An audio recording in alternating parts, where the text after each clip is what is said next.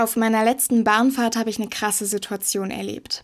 Ein Mann wird von seiner Sitznachbarin aufgefordert, seine Maske über die Nase zu ziehen. Das macht er aber nicht, und als sie ihn erneut auffordert, scheint eine Sicherung bei ihm durchzubrennen. Er schreit die Frau an und schlägt mit der Hand auf die Scheibe neben ihr. Die Frau verlässt verängstigt das Abteil.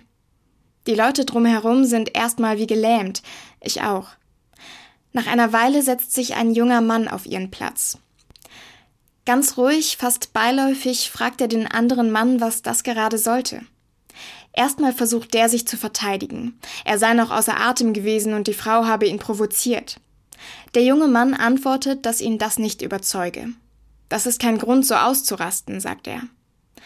Dann wechselt er das Thema, fragt den anderen, wohin er fährt und was er da macht. Die Stimmung entspannt sich.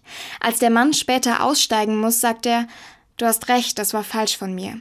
Es tut mir echt leid.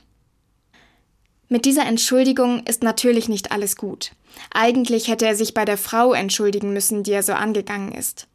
Was mich beeindruckt, ist die Reaktion des jungen Mannes. Er macht deutlich, was er von der Situation hält, dass das alles andere als okay ist. Dabei ist er respektvoll und interessiert sich sogar für den Mann.